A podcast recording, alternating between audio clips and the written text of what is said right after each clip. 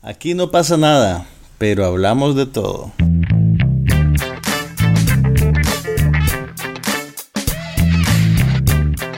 Un podcast sobre cine, TV, tecnología y todo lo demás.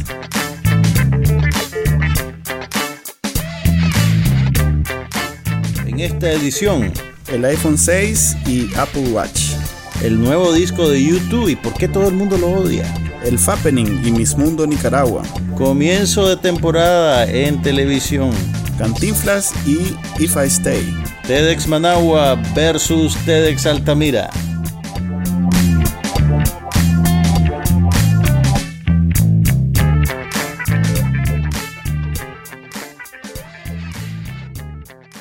Bienvenidos nuevamente a una edición más del podcast No pasa nada. Esta vez estamos tratando de publicarlo inmediatamente, inmediatamente después que lo grabamos. Así que este sería oficialmente nuestro primer episodio actualizado. Ya estamos en Stitcher, ya estamos en el directorio de podcast de iTunes y también estamos en el directorio de TuneIn. Lo cual quiere decir que cualquier directorio medianamente eficiente nos va a tener de ahora en adelante todos los capítulos para que lo descarguen a su conveniencia.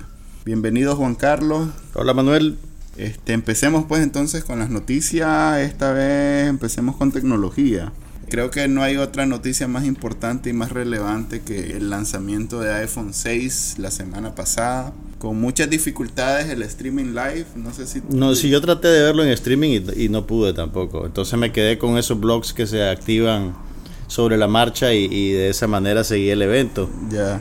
Yo tuve que lanzarme el resumen de los blogs media hora, una hora después del evento, pero sí tuve oportunidad luego de, de- de ver el keynote y no me impresionó tanto, pues obviamente todo el mundo critica que nadie ahí es Steve Jobs, pero bueno, nunca nadie va a ser Steve Jobs de ahora en adelante. Mira, yo creo que Steve Jobs fue Steve Jobs ya muy tarde en su carrera realmente. Cuando él, cuando Apple no tenía, digamos, la, la- el nivel de popularidad que llegó a alcanzar hacia el final de los años de Steve Jobs, pues realmente siempre fue una cosa como de culto. Yo Sí. creo que a raíz de que el iPod levantó, digamos que el, el iPod rompió varias barreras para Apple, a partir de ahí sí se fue creando ese fenómeno de Steve Jobs como personaje, eh, de, de- digamos, que, que las masas glorificaban, pues, pero realmente el, el, el CEO que tienen ahorita, pues no, no, no es Steve. Jobs, pero, pero hace lo que tiene que hacer. Sí, definitivamente eh, sigue siendo mejor que cualquier eh, conferencia del- de, la competencia, de, de- especialmente las conferencias de Samsung que siempre son extrañas y esa es la palabra, extraña. Ahora, una pregunta. Vos no sos matriculado con nada que tenga que ver con Macintosh. ¿Por qué es importante para alguien como vos seguir este tipo de eventos? Fíjate que lo hago por, por el efecto que tiene de farándula, pues la verdad es que no puedo, no puedo hacerme el, el- el que no me el que no me doy cuenta, no me interesa porque sí tiene repercusiones en tecnología, tiene repercusiones en, en el, en el entretenimiento, tiene repercusiones en la web. La tecnología de este nuevo iPhone, por ejemplo, si querés entramos de un solo a hablar de las cosas que trae. Una de las, de las características que más me llamó la atención y que esperaría que de ahora en adelante los fabricantes de teléfono Android tomen en cuenta es la cámara. Se pusieron, realmente le pusieron mente a la cámara del iPhone. Lo que dicen ellos debe ser verdad, nadie había hecho cuentas, pero realmente es la cámara más usada en el mundo. La cámara de los teléfonos inteligentes. De la- no, del en iPhone. general, la del iPhone. La del iPhone es la cámara más usada del mundo y sí tiene una, una calidad de razonable comparada con la mayoría de los teléfonos inteligentes. Las Ahí sí les concedes cosas, entonces algún Sí. valor de innovación. Siempre Porque usualmente la, la- la gente pues reacciona y dice, ah, eso que está anunciando Apple ya lo tienen los Android Sí. desde hace un año, desde hace dos años. No, pero en, Pero en es- este caso el este hardware caso, sí, sí. hizo algo que te sorprendió. Sí, hicieron dos cosas interesantes. Hici- hi- Hicieron una tecnología que no sé si es hardware o es software, pero es algo que le llaman Focus Pixels, que es, un, que es algo que te permite enfocar rápidamente incluso a, a- a luces bajas. Que normalmente es el, el problema de las cámaras eh, pequeñas, point and shoot, y por eso también el problema de las cámaras de celulares. Dicen que es impresionante, que, que puedes realmente, sin que te salga movido, hacer unas, unas fotos eh, muy, muy claras y, muy, y de muy buena calidad.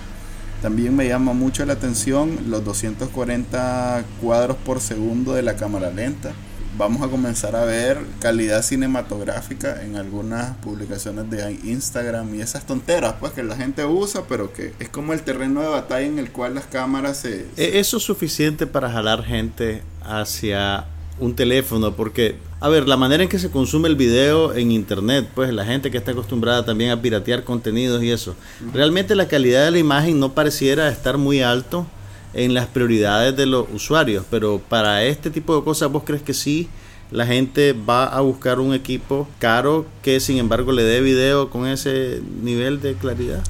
Lo que pasa es que más allá de, la calidad del video es algo que ningún otro puede hacer. Entonces cuando comience a, ver, la gente a ver las cámaras lentas, o sea, videos en cámara lenta así, van a comenzar a preguntarse cómo hago eso en mi Android. No se puede, no lo vas a poder hacer eso, me lleva a la siguiente pregunta. ¿Veremos a Manuel Díaz con un iPhone? No. no, a ver, eh, una, de una de las confesiones que han hecho Casi, pero no.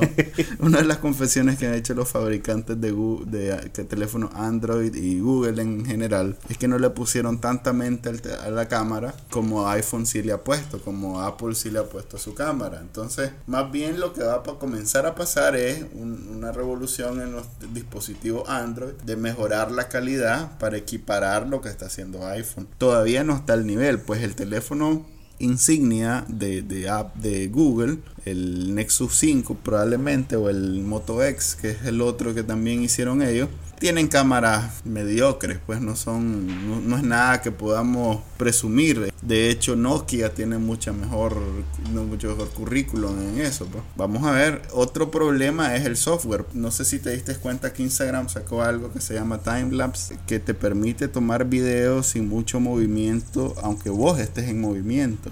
O sea, tienen un super estabilizador de imagen. Así Electro, el, que funciona electrónicamente. hace la conversión en, el, en el momento que está filmando usando los sensores del teléfono para compensar el movimiento que vos haces con tu mano. Y eso ya está activo, ya, está, ya, la gente lo puede usar. Solo en iOS, por eso decía, o sea, no solo es el problema, o no digamos el problema. O sea, si vos tenés un Android y tu cuenta en Instagram, no vas a poder usar esa... no. Wow. Sí, entonces, más allá de que simplemente el teléfono viene con una mejor cámara, es que hay una clara tendencia de iOS y de iPhone y de Apple por de maximizar las capacidades del teléfono. Sí, por tener cámaras y, propiedades audiovisuales que Android pues no le llama la atención o por lo menos hasta el momento no le ha llamado tanto la atención. ¿Vos crees que esto va a hacer que, que Android entonces cambie su enfoque de negocio a la hora de desarrollar los teléfonos? Sí, porque hay una conexión realmente visible entre la calidad o, las características que está sacando Apple con la atención del mercado. Pues. Hasta el momento, ¿cómo le funcionó? Ya el teléfono está a la venta, en, por lo menos en Estados Unidos y en algunos países desarrollados. Sí, está rompiendo récord de ventas, más allá incluso que el iPhone original. Este, 10 millones cerró ahorita el fin de semana, este, estaba riendo. Pues. ¿No han tenido problemas de inventario? Todavía se especula que van a tener problemas de inventario, pero siempre dicen lo mismo y a veces pasa, a veces no pasa. O sea, la competencia está pendiente de, de, brincar y de gritar fuego en todo momento. Ahora, decían que el teléfono iba a estar disponible en 115 países del mundo para diciembre de este año. No sabemos si Nicaragua está en esa lista de 115 países, pero probablemente si la venta es tan buena en países ricos, se va a tardar un poquito más en llegar a estos territorios.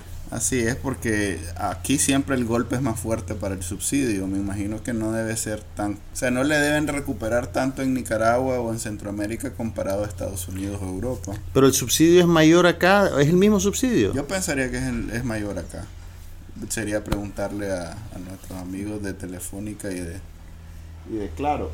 Eh, además del teléfono y, de cuánto vale, Creo que lo que sí vamos a, comenzar a notar aquí es una invasión de teléfonos de viejas generaciones mucho más baratos. El 5, el 5S. 4, incluso 3 todavía hay. Todavía hay 3 en el mercado. Si te metes a los grupos de, de, de, intercambio que le llaman ventas, compras, eso en ah, Facebook, ok, ok vas a ver gente todavía vendiendo y comprando iPhone 3. Cuando yo agarré mi teléfono hace un año, el, el que tenían más, digamos, más, más bajo, era el 4. Y ese fue el que agarré.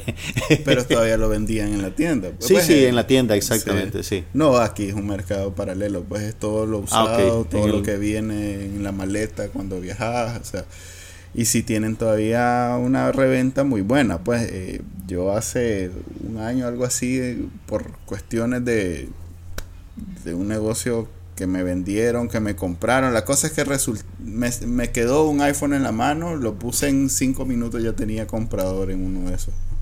No era, no, no era robado.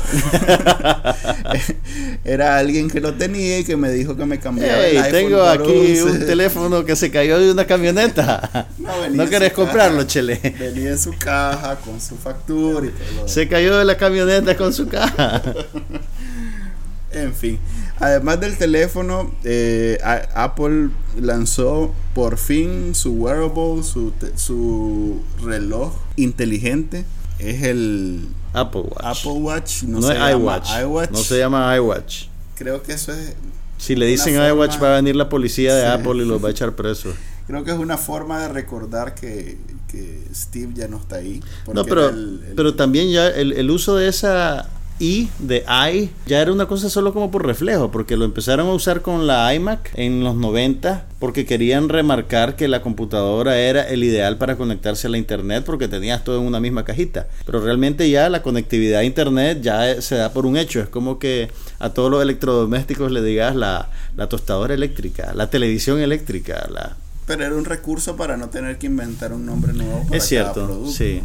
Lo cual eh, verdaderamente beneficioso si tomamos en cuenta que Google a su servicio de música le puso Google Music Play no sé qué y ahora tiene un nuevo servicio de música que se llama Play Music Google YouTube no sé qué o sea ¿Por, qué, ¿por qué Samsung no puede ponerle nombre bonito a sus teléfonos? Todos son GH00003 1120X parecieran cédulas es que Samsung tiene el problema de ser un monstruo en términos de de departamentos. O sea, está el departamento de cocina, está el departamento de video, está el departamento el de los aires acondicionados. Eh, es un problema con el que no tiene que lidiar, digamos, Apple. Entonces, hay ahí confusiones. Hay un blog muy interesante que publicó un diseñador gráfico así bastante profesional, en donde resolvía el problema de identidad visual que, que podría o que él considera que tiene a Samsung porque en realidad lo que vos decís es todavía más crítico en términos de logotipos y emblemas y símbolos porque no es, no es unitario. Pues si vos agarras un iPhone, ya sea el primero o el último, vos vas a ver la manzanita siempre atrás, eh, más o menos en el mismo lugar, de la misma manera. Samsung no lo tiene de esa manera, pues, pero es por lo mismo, porque cada equipo maneja de manera diferente. Entonces vos tenés un teléfono Samsung y un televisor Samsung y no vas a ver mucha conexión entre los dos porque son dos mundos totalmente. Son como que fueran dos empresas diferentes. Pues. En el lanzamiento del iPhone, el evento cerró con una interpretación en vivo de la banda de rock irlandesa YouTube que estrenaron un nuevo disco y para sorpresa de básicamente todo el mundo, porque nadie, nadie detectó un rumor sobre esto e inmediatamente hicieron que su nuevo disco, Songs of Innocence, estuviera disponible en las librerías de todos los usuarios de iTunes. Quisieras o no. Quisiera o no. Y eso resultó un poquito confuso, te digo, a mí me costó, a mí me gusta YouTube y a mí me, pareció una buena sorpresa, a diferencia de mucha gente. Eh, sin embargo, en efecto, el disco aparecía como que ya lo habías comprado, pero tenías que hacer un proceso para bajarlo. Y eso no lo pude hacer inmediatamente, hasta como el día siguiente y a través de mi teléfono, no a través de mi computadora, no me preguntes cómo, pero lo logré bajar. Creo que tuve que hacerlo canción por canción. Pero toda esta dinámica de meter el disco en la librería de la gente generó una reacción negativa, se sintió como una invasión de, de Apple en, eh, digamos, la privacidad de su usuario. Y mucha gente, pues, transmitió esa negatividad al disco de YouTube, que realmente no es de sus mejores discos, pero tiene ahí en medio una racha de cuatro canciones que, que, que yo creo que funcionan, pues que es muy buena.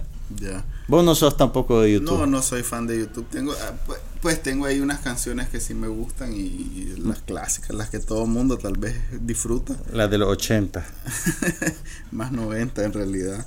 Pero sí, en lo que yo monitoreo, pues que son las noticias de tecnología, sí fue llamativo eh, la reacción de la gente cuando le dejaron caer un disco que no le interesaba. pues. Sí, ni gratis lo oigo, decían Sí, algunos. Es más, este, se convirtió en la, en la noticia, o mejor dicho, en, en- en lo que todo el mundo buscaba, la forma de quitarlo, porque aparentemente no era tan fácil de quitarlo. Y no era fácil de bajar. Tal vez ahora ya que el tráfico amainó un poco, pues pare- debe ser más fácil, pero sí, sí. te- Me alegro por YouTube que hizo el, el, el contrato de su vida, pues porque me imagino que regalías de la base de datos completas de usuarios de iTunes debe ser... Ellos ya tienen una relación de vieja data. Acordate que eh, Apple usó la canción Vértigo de How to Dismantle an Atomic Bomb para unos eh, spots comerciales del iPod que fueron muy populares. Sí, pero en este caso eh, tengo entendido que el contrato era hasta octubre porque no va a estar gratis todo el tiempo. Sí. Y me imagino que no debe haber sido barato. O sea, YouTube recibió dinero. Sí, YouTube no, no, no está dando su música gratis. Así es. Apple está pagándole Es algo. correcto. Ese es el, el- el mensaje final. Todo este, todo este descalabro, digamos, este problema de relaciones públicas me recuerda a mí, no sé si te acordás, hace como cuatro años que Amazon perdió los derechos de una edición de 1984 de George Orwell. Entonces toda la gente que había comprado esa edición en, en versión electrónica simplemente les desapareció de su librería, de su Kindle o de su iPad, de su lector de, de Kindle y le dieron un crédito de 2 dólares, que es lo que el libro costaba. Y entonces fue, fue, lo criticaron mucho porque era como que el librero se fuera a meter a tu casa, se te llevara un libro de tu biblioteca y te dejara 20 dolaritos en la mesa. Pues era, era una cuestión bien invasiva y ahorita a Apple le pasa algo parecido. Ahí vemos cómo Apple está tratando de suplir la ausencia de, de Steve Jobs y sus conexiones con el mundo de la música, que sí era alguien, podía moverse en dos aguas, pues era alguien que se podía mover en la tecnología, pero también el- en la industria del entretenimiento. Y actualmente eso no lo tiene Apple, pues entonces YouTube es una relación heredada realmente. Correcto, entonces ahí vemos cómo incluso la adquisición de, de Beats by Dre, que viene de los dos dueños, que es Dr. Dre, que es un talento musical, pero más importante todavía es Jimmy Iovine, que es El productor. el, creador de Interscope Records, que es como de los últimos 20 años la disquera como de in- independiente más eh, innovadora y más exitosa en, Ahora, ¿vos crees que fue un error buscar un acto musical que está más conectado con gente de 40 años para arriba y no buscar a alguien que apelara al público de 20 y 30? Sí, sobre todo. Yo creo que el error ahí fue no decirle a- a- al nuevo empleado de Apple, a Jimmy Iovine, hacete cargo de esta parte. pues. Pero Eh, tal vez lo hicieron, no, sabemos. No, No, lo hicieron. Estoy seguro que no. Todo lo que hacen esto, eh, sobre todo Jimmy Iovine, e- ese es su talento. Pues hizo de Interscope Records, que me acuerdo que el primer eh, director de talento de Interscope Records fue Gerardo. ¿Te acuerdas de Gerardo?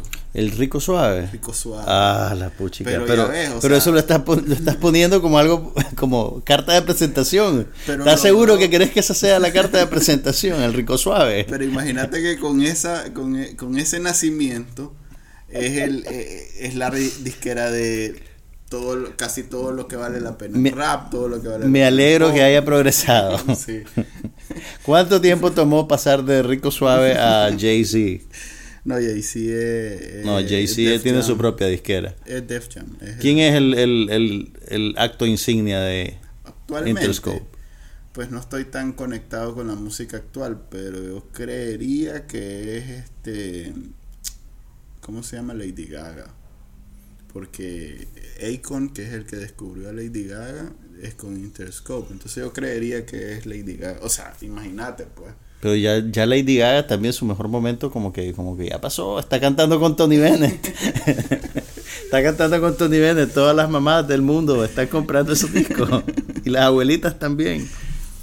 también en los últimos días eh, vimos cómo la tecnología y en especial Apple pasó a primera plana de, la, de los medios de entretenimiento gracias a una filtración de imágenes privadas de una lista que ya va por los 30, algo así de artistas. Creo que hablaron de un centenar de artistas, de actrices, de modelos, cantantes.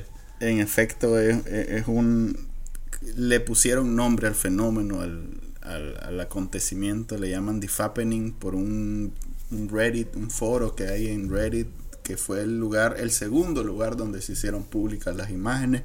Ahora, para que veas la motivación de los ejecutores de este acto, el, el término FAP tiene que ver con es, es, el sonido que una manera vulgar de referirse a la masturbación. Entonces realmente estos señores no son necesariamente paladines de la libertad de expresión ni nada por el estilo lo cual eh, es, es, consecuente con eh, el, el sentido común porque eso es lo que produce el cuerpo desnudo de otro ser humano. Pues no, pero no, pero ahí, ahí, ahí no estamos de acuerdo por lo siguiente. Si la gente quiere tomarse fotos de esa naturaleza, tienen perfecto derecho de hacerlo. Y eso no quiere decir que otro sujeto tiene permiso de robarse esas fotos y publicarlas. No me refería a eso, me refería a que el efecto o sea, a mí me enseñas una foto desnuda eh, de alguien y ah, va a tener un efecto químico en mi cuerpo y ese efecto químico en mi cuerpo no es controlado por mí. Bueno, eso es una cuestión cultural realmente, porque en Europa hay otra, otra actitud frente al cuerpo desnudo, pues realmente no. Lo cual habla más sobre lo que pueden controlar y no sobre lo cómo reaccionan. Pero mira, eh, yo creo que para mí lo más importante de todo este asunto tiene que ver con que la gente tome conciencia de su cuota de responsabilidad cuando suceden estas cosas. Quiero decir, si alguien postea algo en línea, no quiere decir que tenés que verlo y compartirlo.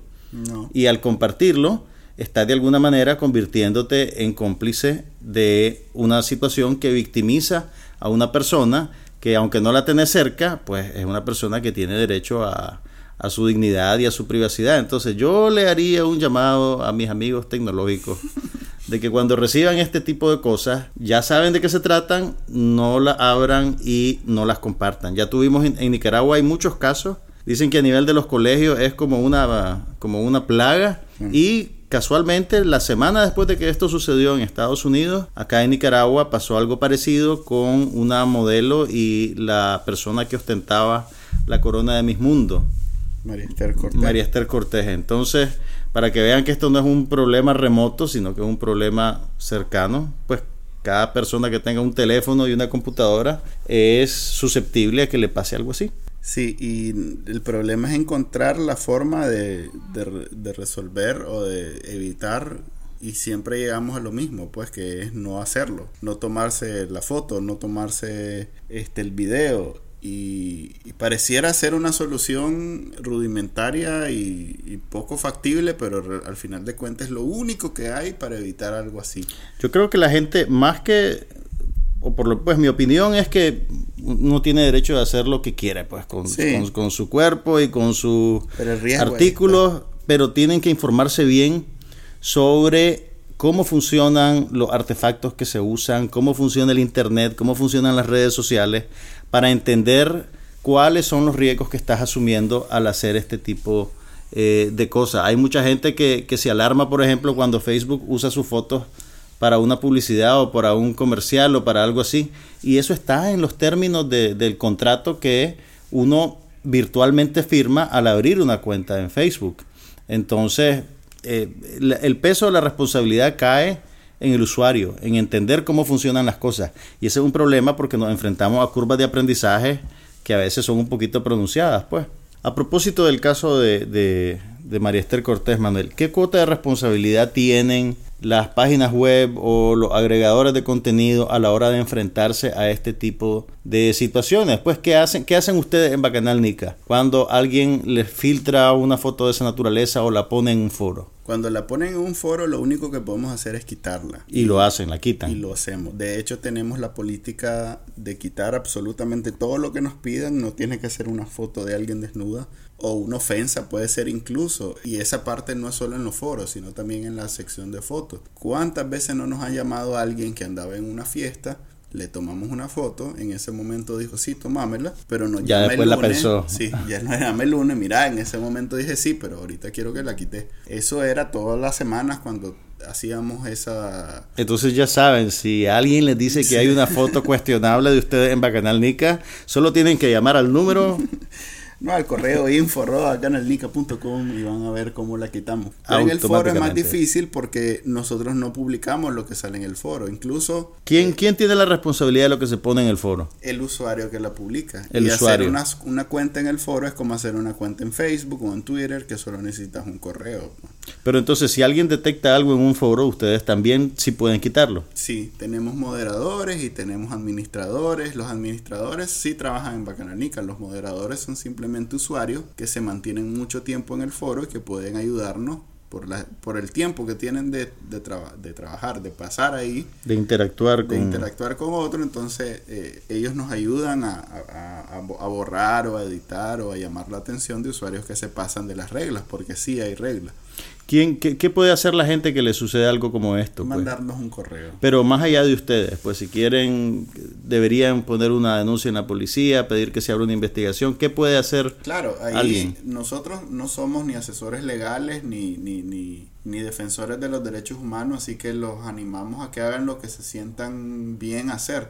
Pero eh, en términos prácticos, de nuevo, la única forma de evitar algo así es no, eh, incluso esa es la forma en donde menos posibilidades hay o probabilidades hay que publiquen, que salga tus tu fotos en internet, porque todavía hay que tomar en cuenta que de pronto tal vez alguien te toma una foto y no es algo que vos controlás. Pues. Tal vez ni cuenta te das. Así es, a veces ni cuenta te das. Entonces, de nuevo, la forma más eficiente de evitar que, que una foto de uno salga en internet es no tomársela.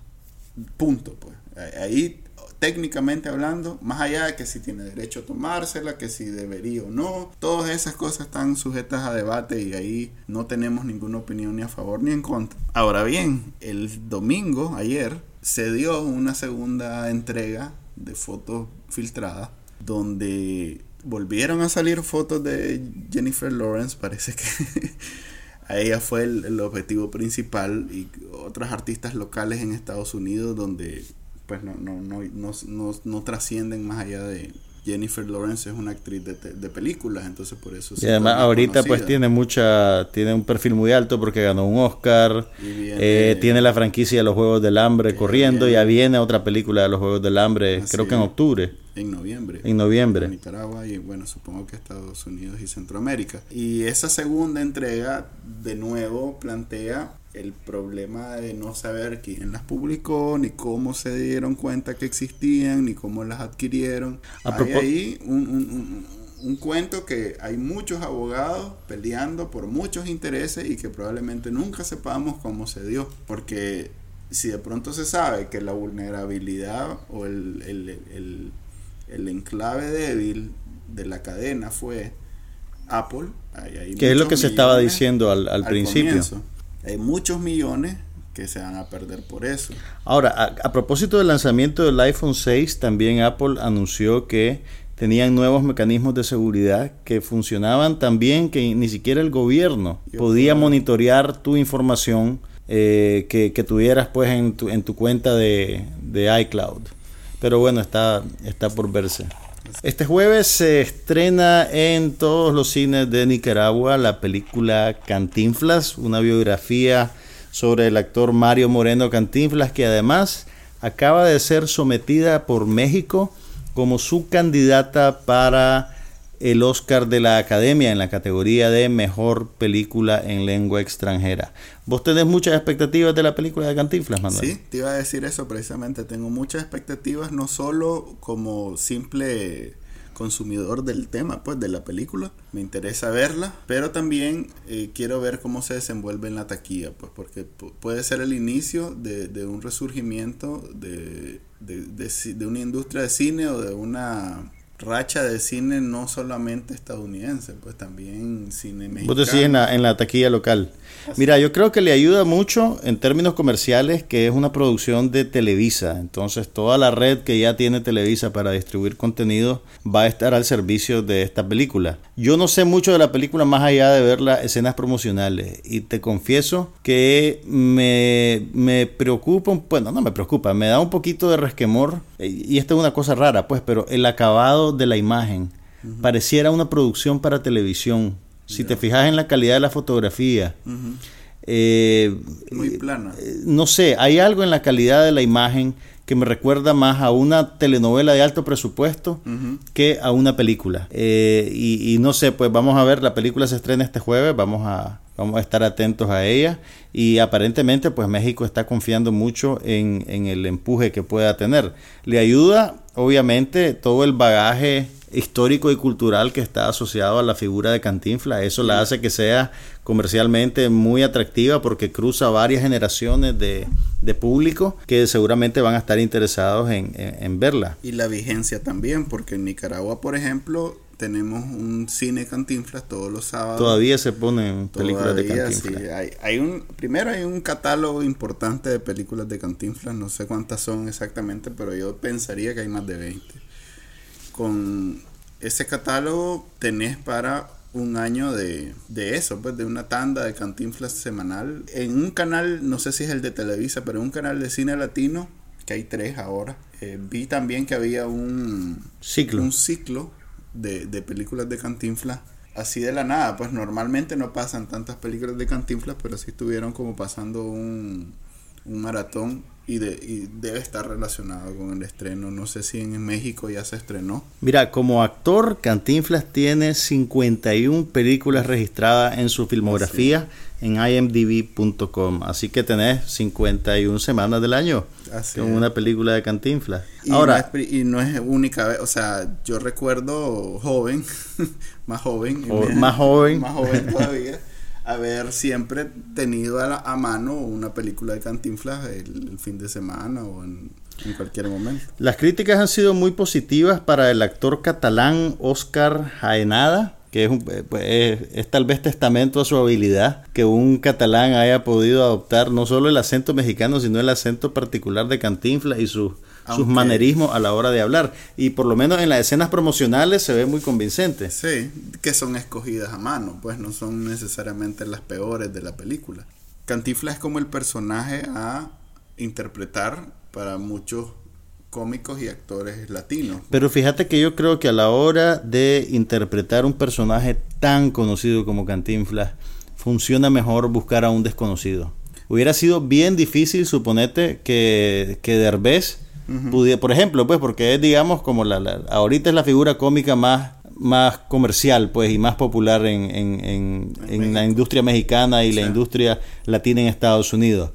Para Derbez hubiera sido un gran desafío, hubiera tenido que usar un montón de prótesis, maquillaje y una serie de cosas que llaman la atención sobre el artificio de hacerse pasar por alguien. Como aquí tenés a un actor que casi nadie conoce y que aparentemente su fisonomía se parece mucho a la de Cantinflas, digamos que es más fácil aceptarlo como ese personaje. Pero lo que quiero decir es que te aseguro que Derbez mismo en algún momento debe, haber, intentado, debe haber estudiado y practicado, ah, haber hecho a que Cantinflas. seguro que tan sí. es así que en Nicaragua teníamos un Cantinflas y, era muy bueno. O sea que, como te digo, todavía todavía está activo. Pues lo, se aparece en eventos comerciales y en eventos culturales a veces. O sea, es una carrera, es, realmente un personaje. O sea, ese casting lo pongo de esta manera. El casting de Cantinflas debe haber sido multitudinario. Sí, seguro que sí. Porque de todos lados, en todos lados hay alguien, algún actor, algún cómico que en su momento quiso imitar o quiso hacer de Cantinflas. Ahora, mira qué interesante, como esta película tiene que funcionar también en Estados Unidos, para los hispanos de Estados Unidos de segunda y de tercera generación. Hay un giro, hay una parte de la película dedicada a la incursión de Cantinflas en Hollywood, que está conectada con la producción de la película La Vuelta al Mundo en 80 días. Sí. Y ahí aparece en las escenas Michael Imperioli, el, el, actor de Los Sopranos, interpretando a un productor de cine que celebra la, la, producción de esta película. Entonces, de alguna manera, esta película quiere ser todo para todos. Mm, Pero bueno, yo no, no hubiera contado tampoco la historia de Cantinflas sin contar ese, esa película. Pues también ahí, ahí lo considero adecuado incluirla en, en la historia porque es sin duda el momento en donde Cantinflas tuvo la oportunidad de hacerse global y, y pues no se dio por lo mismo que es un, un fenómeno tan propio del idioma español y de Bueno, la película, yo- o sea, yo creo que sí se dio para los efectos de esa película en particular, porque tuvo muy buena taquilla en todo el mundo, se llevó el Oscar de la Academia, pero sí, pues es bien difícil traducir Cantinflas a otra cultura, porque está muy conectado Pero nadie con, recuerda con Cantinflas Latinoamérica. en otro idioma, pues Sí. a eso me refiero, que no fue lo que tal vez ahora ha logrado ser,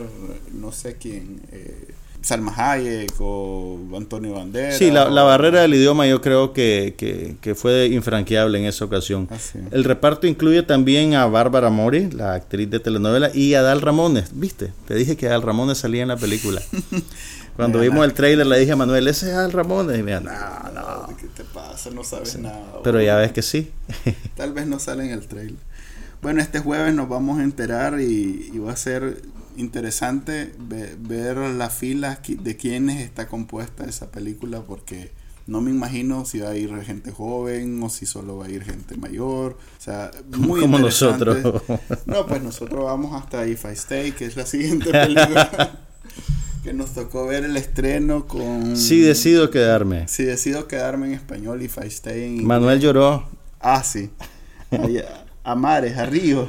Ok, esta película está basada en una novela para jóvenes adultos y va más o menos en la misma línea de Bajo la misma estrella, que se convirtió en un fenómeno no solo de taquilla, sino antes en un fenómeno de librería. Fue uno de los libros más vendidos y creo que todavía está en la lista de los bestsellers del New York Review of Books. Y como pueden esperarse, es un drama de esos de vida o muerte, en la misma línea del...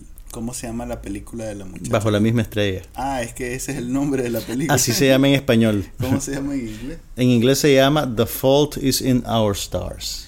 Ok. Tiene igual eh, soundtrack bien, A mí me gustó más la película que a vos. bien cortapulso. bueno, hay, tenés que tomar en cuenta que la película está diseñada para un segmento particular ah, no, de la claro. audiencia. Yo Pero yo creo que tiene mucho mérito en la manera en que logra dramatizar la dinámica familiar alrededor de la protagonista, más allá de su predicamento de vida o muerte. En la película la muchacha sufre un accidente y entonces... No la conté, hombre. Pero solo voy a decir la premisa, que, que la pueden ver en las escenas promocionales, realmente. Ah, sí, de hecho, el, el tráiler es mucho más... La muchacha sufre un accidente y digamos que su espíritu se desdobla de su cuerpo y ella está viendo todo lo que sucede después del accidente y cómo los médicos tratan de sanarla y aparentemente su espíritu tiene la capacidad de decidir si regresa al mundo de los vivos o si sigue ese túnel de luz hacia lo que sea que hay después de la muerte.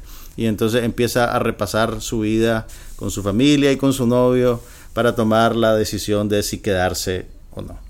alimenta muy bien ese, ese sentido que tienen los adolescentes de, de, trascen- de trascendencia, que es ficticio, ¿verdad? Porque pues todos somos hormigas en el Mira, mundo. esa, pues, esa, esa es una fantasía narcisista, pues, que es apropiada de la edad Así también.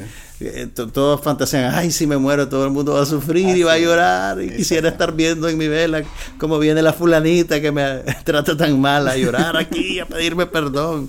Entonces la película conecta, digamos, con esa fantasía tan, tan primaria y tan, Tan y adolescente, tan tan adolescente de, de, de, de sobredimensionar el valor de tu vida, por así decirlo. Así, además que eh, no solo es especialmente diseñada en un laboratorio para adolescentes, es para adolescentes del sexo femenino, porque el personaje que del, del novio, noble, bonito, perfecto, porque esa es la palabra, perfecto, No hasta es- en no sus es- imperfecciones, es perfecto, porque son imperfecciones.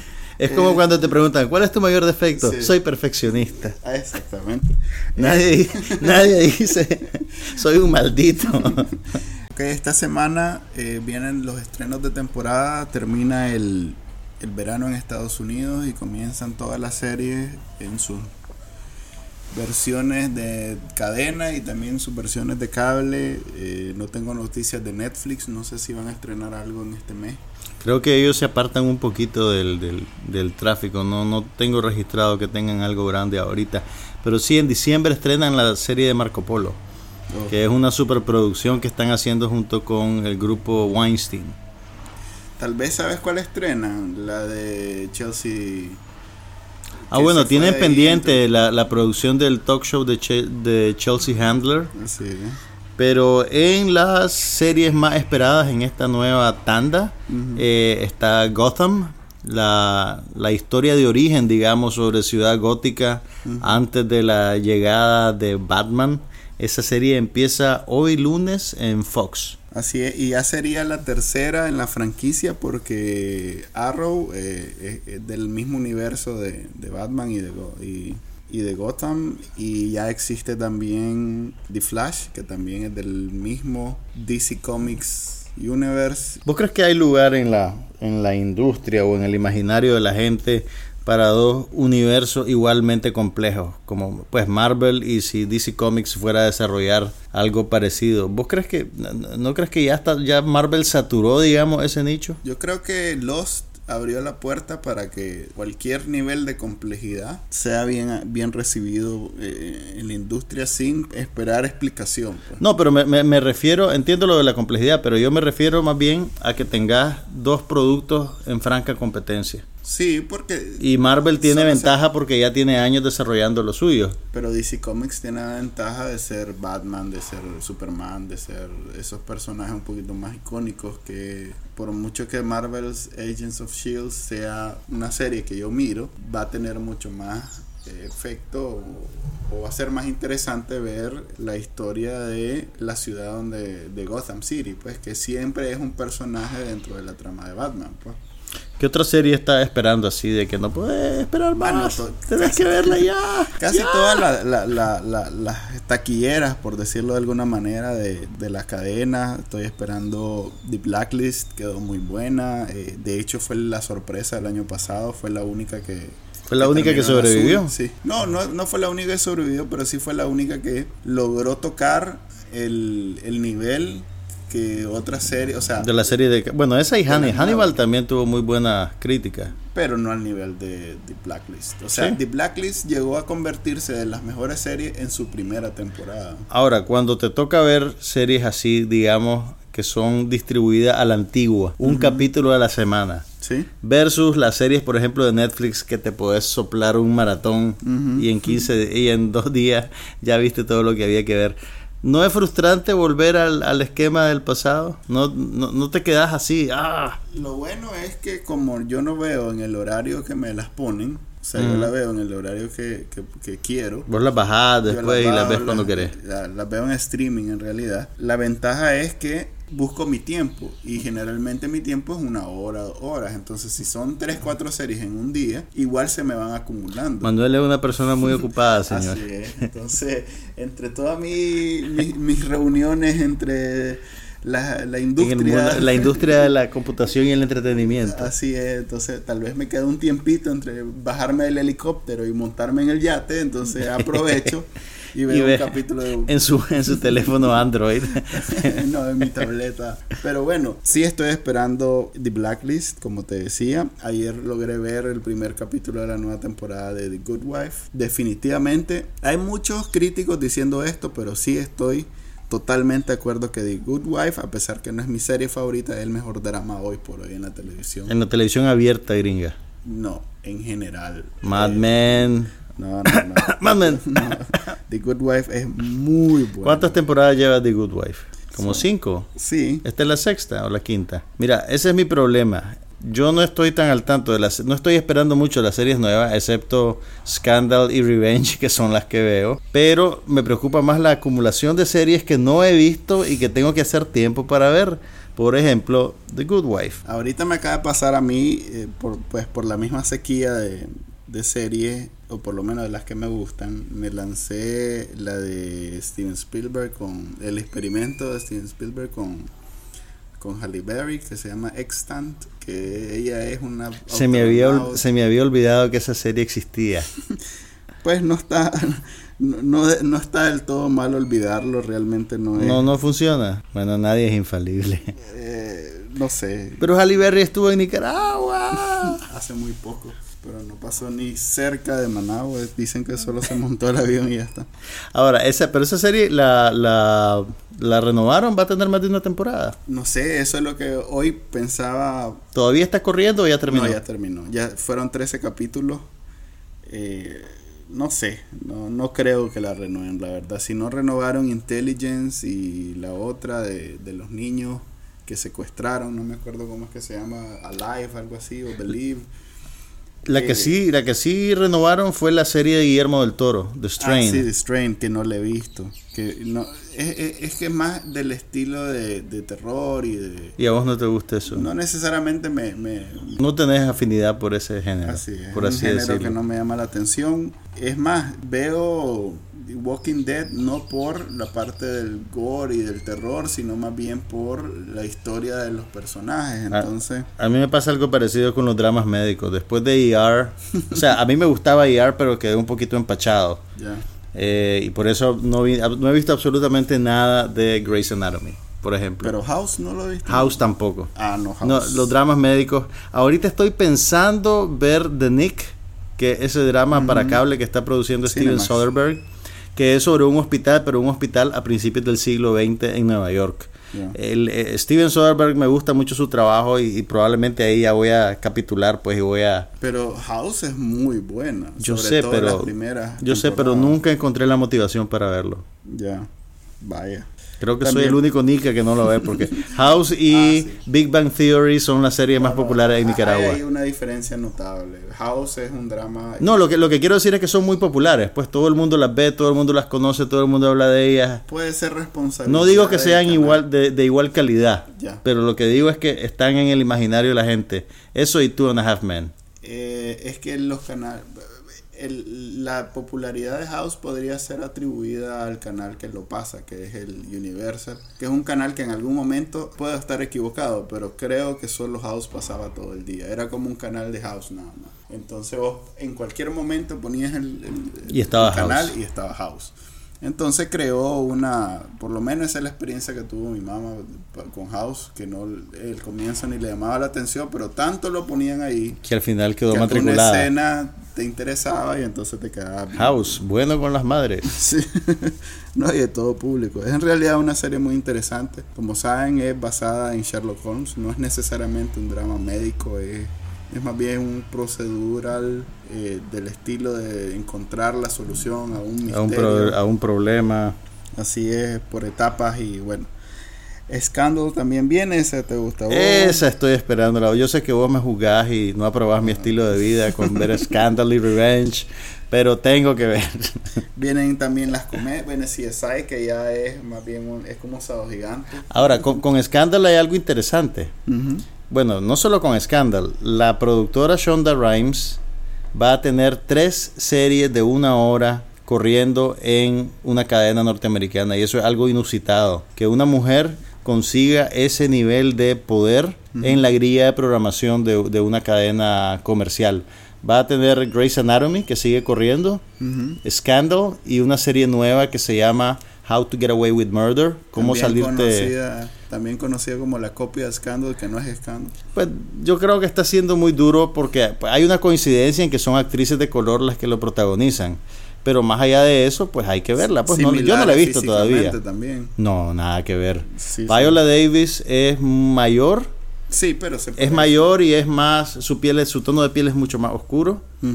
Eh, físicamente es más madura que Kerry Washington, que parece una supermodelo.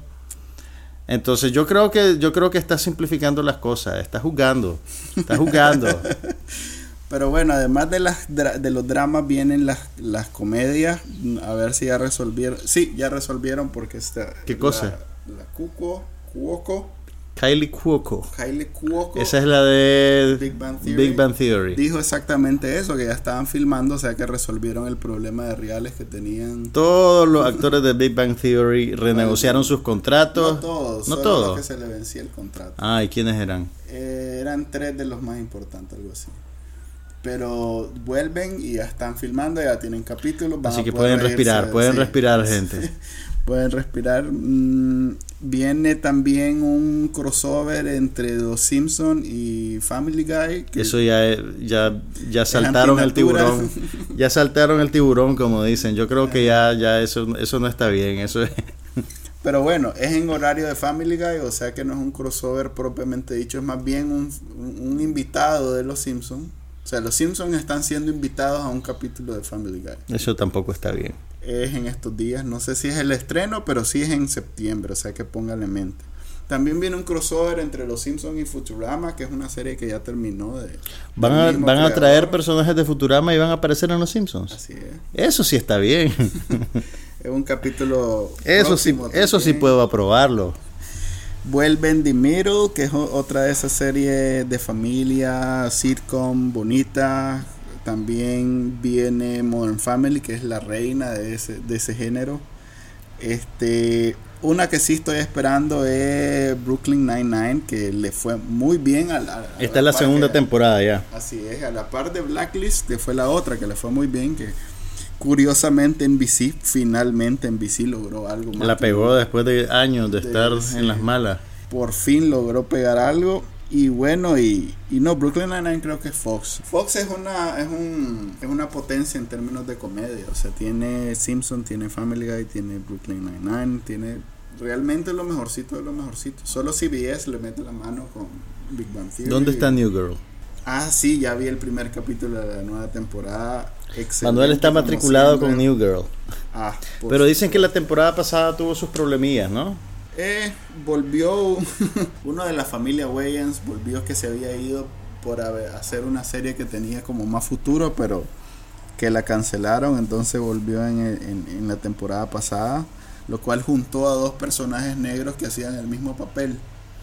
Entonces fue como una reivindicación porque ahora hay dos negros protagonistas en una serie donde estaba pensado solo tener el... solo tener a uno pues. como de, de representante. Así es.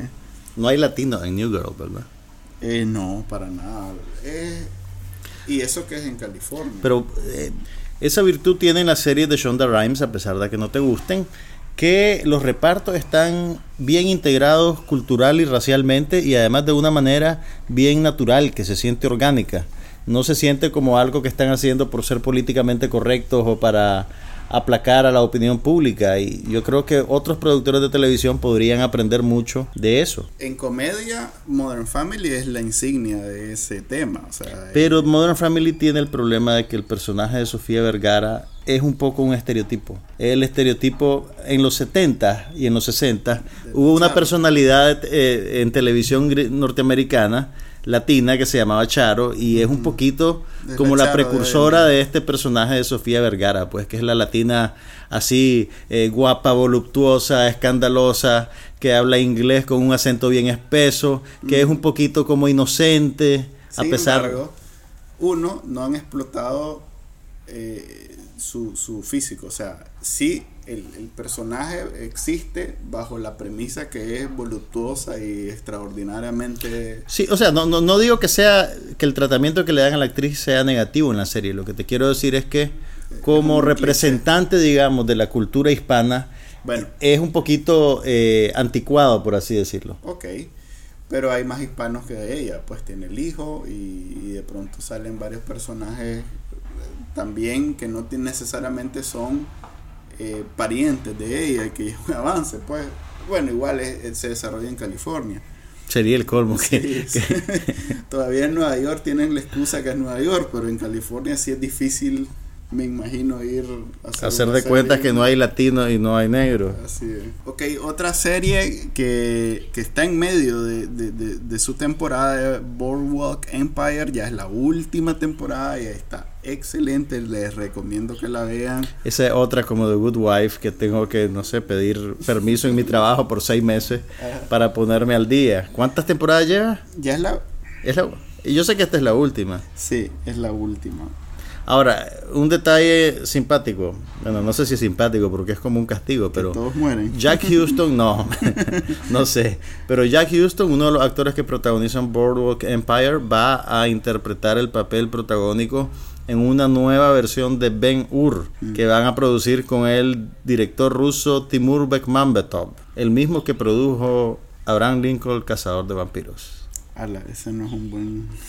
Y también las películas estas de Daywatch y Nightwatch, aquellas películas de acción. Y también Wanted, una película muy popular con Angelina Jolie. Pues bien, ese señor Timur Bekmambetov va a agarrar el clásico Ben Hur que ustedes ven en todas las Semanas Santas y le va a poner un montón de escenas de acción en cámara lenta y con sangre volando por todos los aires. Y no sé, pues yo la verdad no espero mucho de ese proyecto, pero, pero ahí está, pues Es como. va a pasar. Es algo, es como un accidente que, que estás viendo que va a suceder en cámara lenta y no puedes hacer nada por evitarlo y vas a tener que verlo probablemente porque lo van a poner en todos los cines Ah, a sí, todas las Ben horas. Hur iba a ser en Semana Santa, seguro. y- Así que tienen eso para, para anticipar. Otra serie que está en su última temporada es Sons of Anarchy de FX. Esa es otra que tengo. que- Yo renuncio a mi trabajo y comienzo a ponerme el Vamos día a hacer un, en- un- un crowdfunding para que la gente me mande dinero para yo poder ponerme al día con mis series de televisión. Así es. En la última temporada, de nuevo, se dice que todos van a morir. Así que es como. O, o todos estaban muertos todo el tiempo No, y era no, un no. sueño. La Kurt Sutter no, es- no- no anda con esa. Con esas. No sé cómo llamarle. Esos artificios del drama. Es realmente crudo. Eh, es como ver. No sé, un documental donde al final terminas triste, pero por alguna razón no, no puedes evitar seguirlo viendo. Suena como lo que te pasó con si decido quedarme.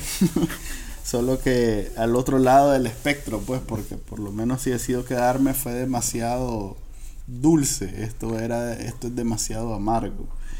El próximo domingo 27 de septiembre, el tercer ciclo de conferencias TEDx Nicaragua tendrá lugar en el Teatro Nacional Rubén Darío.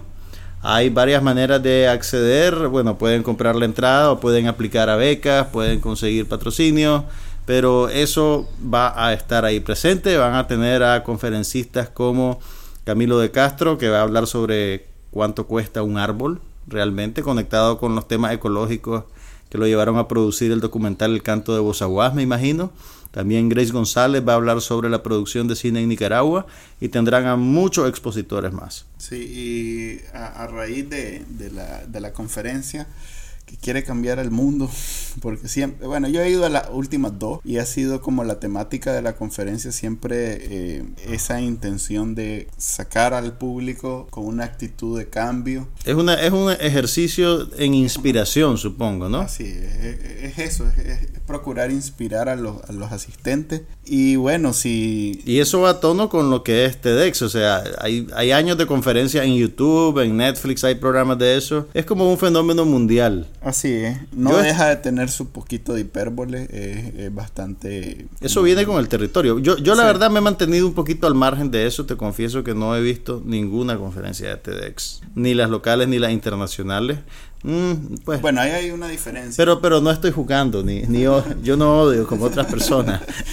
TEDx, no, ni yo tampoco. La verdad es que he ido y he disfrutado muchas de las conferencias. Otras no han, no he hecho conexión con ellas, pero sí me han parecido interesantes. TEDx es la versión local de una conferencia global que se llama TED. Eh, las conferencias globales sí tienen el, el mérito de curar, por, por decirlo de alguna manera, eh, a los conferencistas más trascendentales de nuestros tiempos, por lo menos en las primeras versiones. No sé si se mantiene la tradición. Fíjate que hay una historia que publicó la revista norteamericana The New Yorker hace como un año más o menos, que hacen, analizan toda la historia de la franquicia de TEDx desde sus orígenes hasta la explosión global que ha tenido ahorita como franquicia comercial y es interesantísimo. Eh, Pues la, la- el, el artículo, pues, y en realidad es un fenómeno digno de, Lo- de por eso es lo que estudiarlo. te iba a decir, la diferencia entre TED y TEDx. TEDx es la franquicia local, esa Sí. es la que puedes adquirir. Sí, sí, así es. Y tenés que ir a solicitarla y todo. Ahora, ellos te dan también una serie de herramientas para que la presentación de la conferencia esté dentro de los parámetros que ellos tienen. Pues ellos ya han refinado por así decirlo, una manera de contar las cosas, una manera de, de, transmitir conocimiento. Sí, no es que, la típica. Que en teoría se aplica pues en cada lugar donde la gente desarrolla esa franquicia. No van a ver. No van a ver una presentación, de PowerPoint. PowerPoint con el los dos párrafos en letra 12 todo el mundo tratando de, ver qué dice ahí y el conferencista leyéndola adelante. Es una cosa más dinámica, más entretenida. Sí, eso tiene, eso tiene. Pero a raíz de, la tercera edición, que va a ser este sábado que viene. Sábado y domingo, es un solo día, son dos días. Es un solo día, es, el sábado. Por eso lo están haciendo en el teatro, porque lo, el año pasado eh, usaron dos salas del cinema y aún así se llenó con gente sentada en los pasillos. Entonces, eh, se está convirtiendo en algo tan masivo que el teatro es el, siguiente paso, pero después del teatro no sé qué podría ser. El año pasado recuerdo que hubo streaming, por lo menos de algunas conferencias. ¿Este año habrá algo parecido? ¿No sabes? No sé, no sé. Ojalá que sí, porque el año pasado lo criticaron mucho esa parte del streaming. Los que no fueron, pues, los que trataron de verlo desde afuera. Y a raíz de eso surgió una conferencia de competencia que se llama TEDx Altamira. Altamira es un barrio en Managua. Algunos que saben Photoshop y que no tienen reales para ir a TEDx Managua se pusieron de acuerdo y van a ir al parqueo del Palí Altamira a exponer sobre temas tan interesantes como bueno, tienen que leerlos porque en realidad son. Ahora, una pregunta: ¿esto es esto es un ejercicio de sátira o en efecto va a haber un evento en el parqueo del Palí de Altamira? Mira, nació como un ejercicio de sátira, es una parodia de TEDx Managua. Pero no me extrañaría por, los conferencistas inventados que usaron en, en TEDx Altamira que de pronto se animen a ir al, al, al Palí Altamira a lanzarse su, ¿A qué hora, a qué hora está programado para que, para que si están por ahí y se animan, asómense al parqueo del Palí Lo que pasa es que también es el domingo, al día siguiente de TEX Managua, el domingo y no ponen hora, o sea que tienen que hacer postas. Sí, tienen que llegar desde temprano hasta la noche a ver si se aparecen. Eh, hay, varias conferencias entre ellas. Esta es la que más me llamó la atención de Aitor Robleto, que dice que va a hablar sobre el conciliábulo religioso ante el cangrejo ermitaño. Yo creo que estamos en el terreno de la sátira, Manuel. no, por supuesto que sí. Ahora, se vale hacer chistes, no voten la gorra si están en TEDx. De hecho, de hecho, esa es una de las críticas que se le ha hecho a TEDx desde su comienzo, que parecía más bien un club bastante elitista y cerrado de personas. Claro, para ser conferencista en TEDx no puede ser un... O, o no, no, no quiero decir no puede ser como negándole el derecho a alguien, pero sí se supone que tenés algo que decir, que tenés alguna historia cierta preparación. importante, interesante que contar. Pues. En, en este caso, eh, esta es una parodia de eso precisamente, de, de que esas historias este, pueden ser interesantes. Ahora, incluso el hecho de que alguien se moleste en hacer una parodia, de un evento o de un contenido es testamento, es pues es prueba de que estás teniendo algún grado de incidencia, pues, en, en, el imaginario de la gente, en la opinión pública. Así es, y la verdad es que ah, el, por lo menos en la segunda edición había conferencistas para todo gusto, pues había científicos, había artistas, había... Yo, yo sí pensaría que lograron trascender, trascender ese, esa crítica del primer evento donde pues sí era un poquito más entre los amigos, que es natural porque si vos haces algo y organizas algo, obviamente... Tu primera referencia es la gente que ya conoces, pero ya después se te acaba la gente que conoces y tenés, que salir del círculo. Por eso algún día van a ver a Manuel Díaz dando su conferencia en ah, TEDx. claro. Voy a hablar sobre los obstáculos de publicar un, blog, un podcast en los directorios, que bueno, yo creo que con eso terminamos, ¿no? Con eso terminamos y si quieren oír a Manuel en TEDx, mándenos un correo electrónico. ya saben que pueden escuchar este podcast en iTunes, en Stitcher, en TuneIn. Solo tienen que buscar el nombre que se llama No pasa nada. Y también pueden dejarnos un comentario, una crítica, decirnos que no lo volvamos a hacer. Se vale poner eso también. Se vale criticar. Tenemos sitio web nuevecito donde pueden escuchar los, los podcasts anteriores Se llama somosnopasanada.com y también tenemos Twitter y la dirección es siempre somos no pasa nada. Gracias por acompañarnos. Se despide Juan Carlos Ampie. Y Manuel Díaz y los esperamos la otra semana. Ahora sí, vamos a hacerlo periódicamente. Eso significa que... Lo prometemos. que la próxima semana vamos a estar de vuelta con el nuevo episodio. Nos vemos.